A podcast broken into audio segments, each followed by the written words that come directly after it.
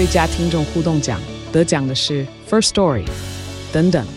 还有一位是 First Story 和 Discord 共同得奖。First Story 最新推出的 Discord 整合功能，是为听众管理新标杆，将拥有会员资格的听众自动加入 Discord 群组。这不仅减少创作者的负担，也为听众带来丰富的互动体验，获得全台 Podcaster 一致肯定。体验这个惊人的功能，立刻点击叙述栏链接，让你与听众互动更上层楼。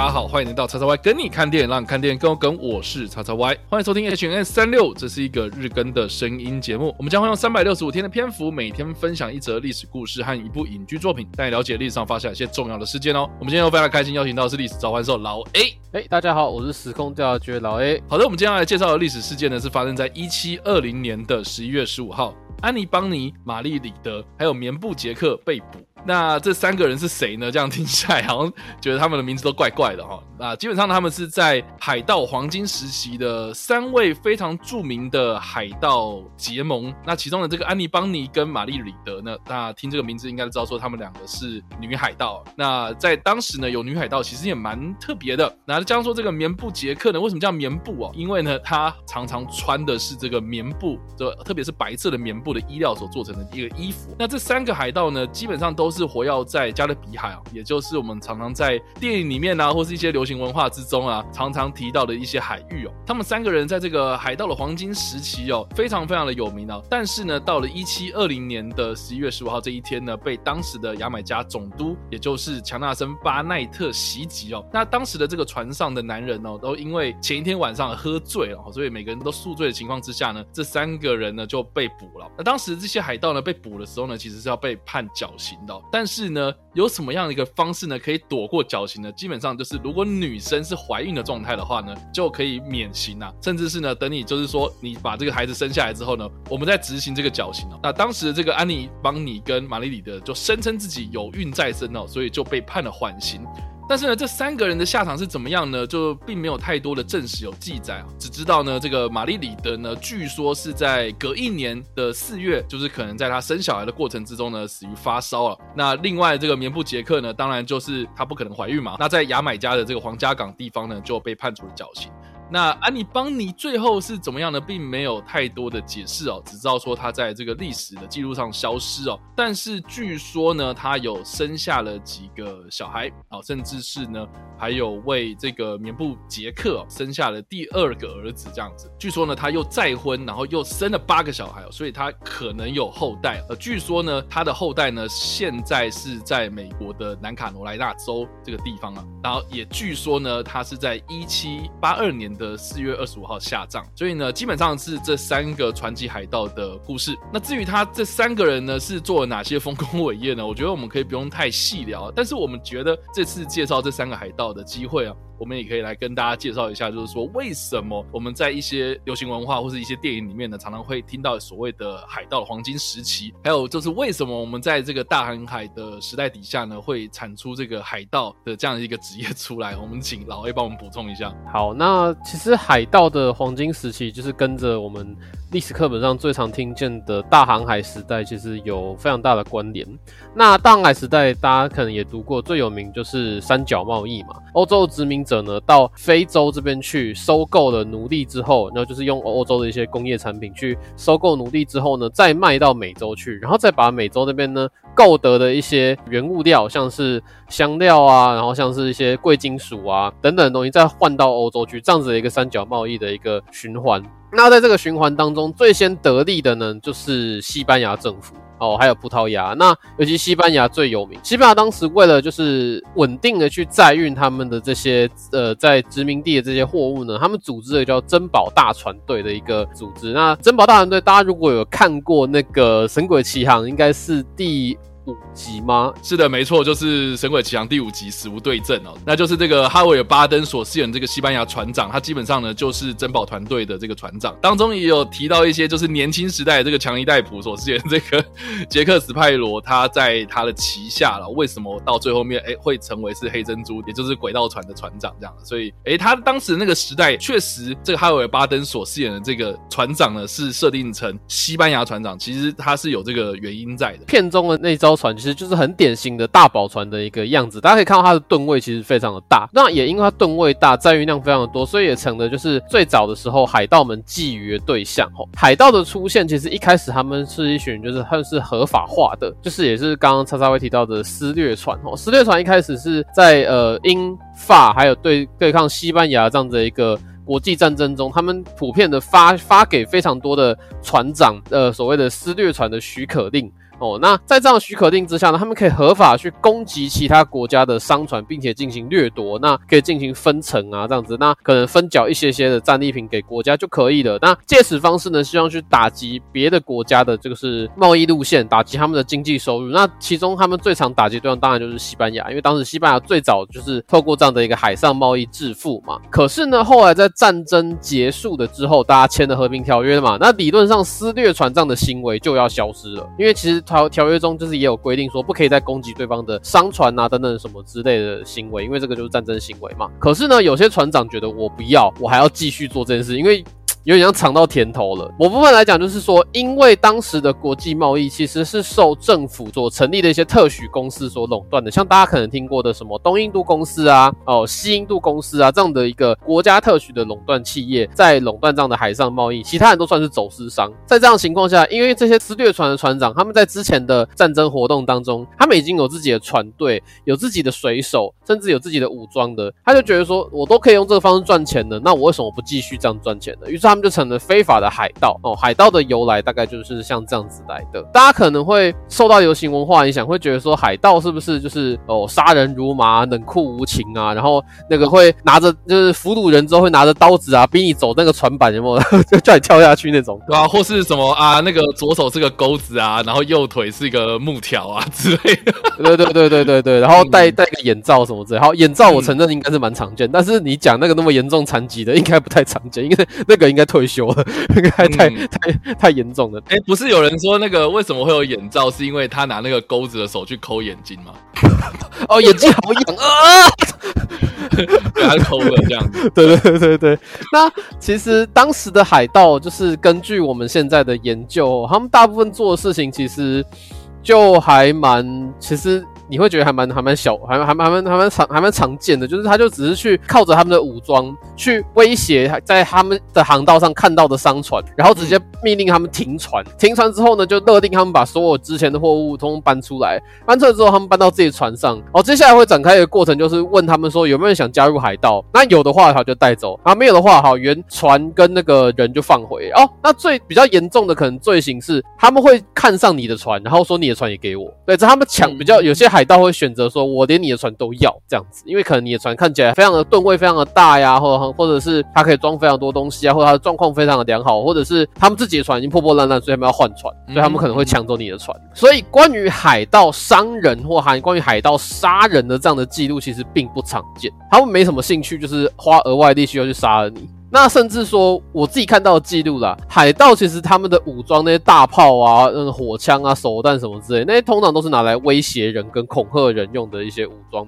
就是在面对一般商船情况下，他们连开炮机会都很少有。因为大部分的商船看到远远的看到一艘海盗船，然后稍微用望船长稍微船长有海盗船，然后他船长拿起望远镜远远一看，看到有多少台炮，然后看到上面有多少水手，就决定要不要投降。通常都会投降，因为他人已经比较多，对，所以所以在这样的情况下，其实海盗动武的时机呢，其实到这部分倒是跟神大家熟悉的《神鬼奇航》有点像，他们其实对海军就就会真的是交上手，因为海军多半就是要来剿灭海盗的，要来镇压这些海盗。还有另外一种人就叫海盗猎手，就是海盗或者海盗猎人，就是刚刚叉叉会提到的，就是玛丽安玛玛丽里德跟安妮邦尼他们所遭遇到的那个攻击他们对象，他就是一个海盗猎人哦，就是由政府就是一样去委托去镇压海盗的那个的船长这样子。那这就是他们可能比较会去动武的时机。OK，那所以所以其实跟大家想象中的海盗就是呃，其实可能比较不一样哦。还有一种，他们可能会在威胁你要讲出说你的船的货物藏在什么地方之后，他可能就会用上比较狠的一些手段。OK，像是大家可能听过黑胡子哦，黑胡子爱就是爱德华蒂奇，就是爱德华蒂奇，他最有名的地方就是他用他的形象的打扮，光用他的打扮就可以去吓到人。就比如说他用他非常浓密密的胡子啊，然后他在。他的帽檐上面会喜欢粘上一些炸弹的引信，然后把它点火，就好像他的帽子里面装个炸弹一样，那种感觉就是去吓人。那这个部分大家如果有玩过那个刺客教条黑旗的话，就会看到看到他的那个形象，其实蛮经典的。也就是说，海盗在逼供人的时候，比较有可能就是真的是给毒打一顿啊，或者什么之类，然后或者是威胁你把你埋起，活埋起来啊什么之类，他们就开始会动粗这样子。但是大部分时候，其实海盗真的就是抢船、抢钱。然后问着你要不要加入，然后就走了。大部分时候是这样子，所以其实这个有很多东西，我们是被一些电影啊，或者什么一些呃流行文化的东西给浪漫化了啦。比如说像《陈鬼奇航》啊，我们刚刚一直在强调的这几部电影啊，它。每每推出的时候，都有很多那种家属都会跳出来讲说什么啊？为什么我们要去美化这些那个海盗的行为啊？因为现在其实我们所认知的海盗，其实也跟当时认知的海盗不太一样嘛。因为像比如说，好，我们提到什么索马利亚海盗啦，哦，或是哪些比较危险的海域的那些海盗，哦，现在那些海盗，你怎么可能会像那个我们电影上看到的那样，就是戴着那种帽子，大家都大口吃肉喝酒这样子的？我觉得那个这个形象真的是完完全全不一样了哦。所以，其实我觉得我们今天所提到的这一个海盗啊，或是我们传奇的海盗的故事啊，或是我们所交代的这些背景哦，呃，其实跟我们在电影里面所提到的那样子的一个形象，其实是差很多的哦。那这样说呢，其实有很多的那种电影都是在描述说这些海盗要去寻找宝藏哦，然后甚至是有很多这种寻宝的电影，在这个电影之中也有呈现啊。那我自己是觉得啦，呃，或许啦，在那个大航海时代，有一些可能沉船啊，或是有些船只哦，他们在这个航海的途中，然后失踪了，然后跑到了某些地方哦，呃，基本上呢，这个他们要去寻找这些可能失落的宝藏这些东西哦，我觉得是有可能发生的啊。但是，有没有可能是什么时候啊满载的？黄金宝物，然后跑到了什么什么的岛屿上面去，然后沉没在那里，然后大家要去找啊，然后找到的时候，哇，那个金光闪闪的这样子，呃，我觉得好像不太可能。哎，目前目前确定的就是真的有一个的海盗船长，他真的有留下，应该算是有留下宝藏，而目前大家还都没找到的那个人叫做威廉基德，就是基德船长。哦，该不会就是那个哦，我就藏在那个地方啊，然后大家去找吧，所以就展开了大航海时代那个大秘宝之类的。哎、其实真的蛮像的，因为他就是他真的就是把。据传啊，他在被被抓到之前，他把宝藏就是有定期的去埋在某个岛上，然后他就是没有告诉任何人，然后最后他被处决之后，大家就是疯狂就是在谣传说他藏在某某某某某某个岛某个岛这样子，然后大家一直去找基德船长的宝藏这样子。其实这东西就真的很像那个就是航海王的那个设定那种感觉，对吧、啊？那所以大家继继续再找吧，因为我们到现在还不知道在哪里嘛。对对对对对，哎、欸，可是他的船有被找到哦，对，就是基德船长的船有被找到。在船上面没东西，对，就是船上面没东西，对，这个这个，所以这样的传说就是你看，就是可以还是非常的吸引人，因为海盗还是会定期需要去藏一些东西的，所以他们就是避免他们被抓到或什么之类，就是避这样，所以他们还会分地方去藏，所以还真的有可能被你找到，对。好啦，对啊，大家可以就是去搜寻一下威廉基德。好了，我们今天要推荐的电影是什么呢？这部电影基本上呢，就是以这个安妮邦尼还有玛丽里的这个女海盗的形象所打造的一部电影哦，叫做《割喉岛》。那这部片呢是在一九九五年的时候推出了。那当时呢，我记得我印象中哦，这个是我国小的时候，然后呢，我印象中这个也是我。这个有记忆以来的第一部进电影院欣赏的电影哦。那当时为什么我会特别想要看呢？很大的原因是因为呢，在我们家当时附近就有一个非常有名的电影院哦。然后，那现在当然倒了啦。那这个电影院的外面呢，就有很多这种啊，可能用纸板做的一些宣传物啊，然后或是那个预告片一直在放这样子哦。然后当时我就。看到的时候，我就觉得说，哦，好，看起来很酷。然后我爸妈就带我们去看。好，看完之后呢，其实我对这部片的印象还不错。而且就是在当时也是开启了我一个我觉得对好莱坞娱乐电影的一个想象。因为其实当时我很少接触到这些电影嘛，然后呃基本上是零啊，因为在电视上其实也没有看到这么场面浩大的电影这样。然后呢，这部电影里面也有呈现一些可能比如说海盗船呃互相击发这个炮弹的这样子一个场面。然后或是呢登船，然后劫杀这样子啊，肉搏战等等这样子一个场面在，所以其实我觉得印象是还不错的哦。那这样说呢，其实这部片里面的这个女主角是吉娜戴维斯哦，那她现在在做什么呢？哦，其实呵 呵她现在已经六十六岁了，可是呢还是有持续在演一些电影哦。那她近期演出的电影呢是跟杰西卡·崔斯坦合作的动作电影哦，《追杀艾娃》。那在台湾其实也有上映，但其实好像票房没有说很好，因为话题也没有起来。那但是这部片好像除了杰西卡·崔斯坦之外，还有科林·法洛啊、陈冲啊、约翰·马克维奇啊等等这些大明星啊。但是好像 这部片就默默上，然后又默默下。总之啊，吉拉戴维斯对吉拉戴维斯在当年呐、啊，就是九零年代的时候，其实是非常非常当红的女明星哦。哦，她身材很好，然后当时也是很漂亮这样子哦。然后呢，在这部片里面呢，她的形象就是一个女汉子哦。那这部片它的故事就是在讲说，这个女海盗呢，她因为意外的知道了一个藏宝图哦，所以呢，她就前往要去寻找传说中的宝藏。那但是呢，她在这个过程之中呢，遭到了她的一个死对头，也就是她爸爸的兄弟啊，可能是叔叔还是伯伯，总之我有点忘记了。总之呢，就是跟他这个亲戚呢发生了冲突哦。那另外呢，他也找到了另外一个男主角，然后就是说他身上。有这个藏宝图的碎片哦，所以其实他们要靠着这个三张地图的碎片，然后拼起来一张藏宝图，然后他们才能找到一个传说中的秘宝。这样，那当然过程之中啊，就有发生这种海战啊，或者这种冒险元素在里面这样子。所以我记得我当时就是在看这个吉娜戴维斯在这部片子里面那个形象是非常非常的鲜明的，因为就我从来没有看过一个女明星，然后是能打、能跑啊、能撞这样子哦。那小时候印象非常非常深刻。那当时这个吉娜戴维斯他所饰演这个 Morgan 这个角色呢，其实基本上就是按照安妮邦尼还有玛丽里德的形象去塑造出来的这样子哦。那但是她在电影里面呢，只有一个女生啊啊，但是历史上啊，在历史上面的这一个女海盗团呢，基本上是由两个人所组成哦，所以这个是跟历史上有点出入啊。但是呢，这部片最有名的地方，除了是呃，这部片在当时哦，呃，是一个少见的以海盗为主题啊，或是那种大航海时代的这种海盗黄金时代的电影哦。呃，另外一个最有名的是呢，呃，这部片呢是当年最知名的票房毒药啊，呃。为什么 叫做票房毒药？基本上这部片它花了九千八百万美金哦。啊，呃，当然现在动不动就是破亿的制作预算嘛。但是九千八百万美金在当时的制作预算来说的话是非常非常高的哦。但是呢，它的票房总收入只有一千万美金啊。所以 就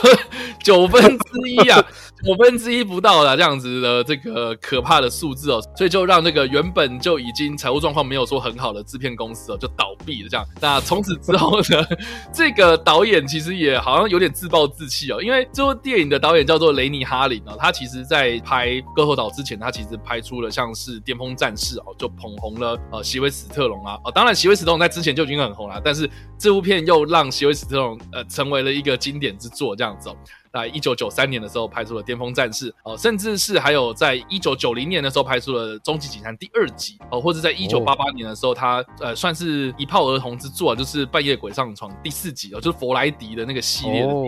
对，所以他在一九九五年的时候拍出了《歌喉岛》哦，那成为了票房毒药，就让他一蹶不振啊哦，所以他后来的这些拍的电影其实都。是算比较是那种 B 级电影哦，啊，像比如说近期哦，他有拍出这个海克利斯哦，不知道大家知不知道这部片？就是那个巨石强森那部吗？哦，我跟你讲，巨石强森那个还好啊，但是另外一个、哦、另外一个海克利斯叫做钢铁力士啊，哦，啊，是是是，对，那这部片真的也是一个非常恐怖的一个状态。然后近期呢，呃，他好像也有拍了很多这种中资电影哦。在中国发展的好像还不错，呃，像是近期有拍出了一部叫做《偷天侠盗团》，那这部片是这个皮尔斯布洛斯南所主演的，然后呃，这个